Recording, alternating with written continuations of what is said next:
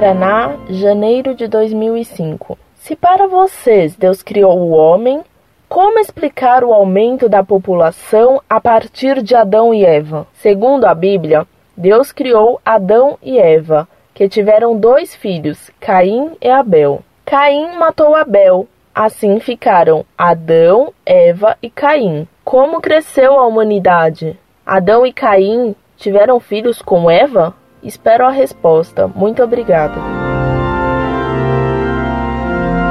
Muito prezada, salve Maria. Sua dúvida é a de muitas outras pessoas.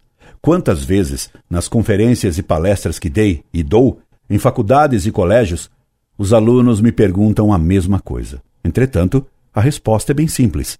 Os judeus eram um povo patriarcal. Isto significa que nas famílias o poder e a propriedade eram herdadas pelo primogênito. Daí a Sagrada Escritura citar sempre apenas os primogênitos que herdariam a autoridade paterna, e não os irmãos menores.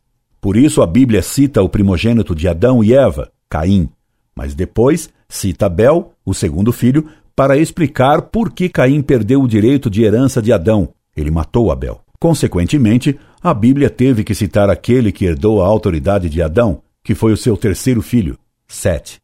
É claro que os filhos de Adão tiveram, necessariamente, que se casar com suas irmãs, pois que não havia outras mulheres no mundo.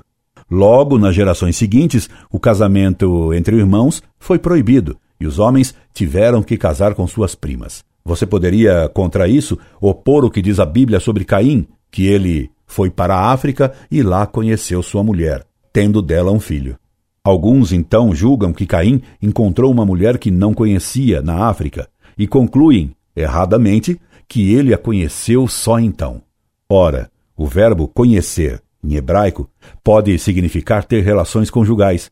Por exemplo, Nossa Senhora disse para o anjo que não conhecia homem, e é evidente que ela tinha conhecimento de muitas pessoas, homens e mulheres.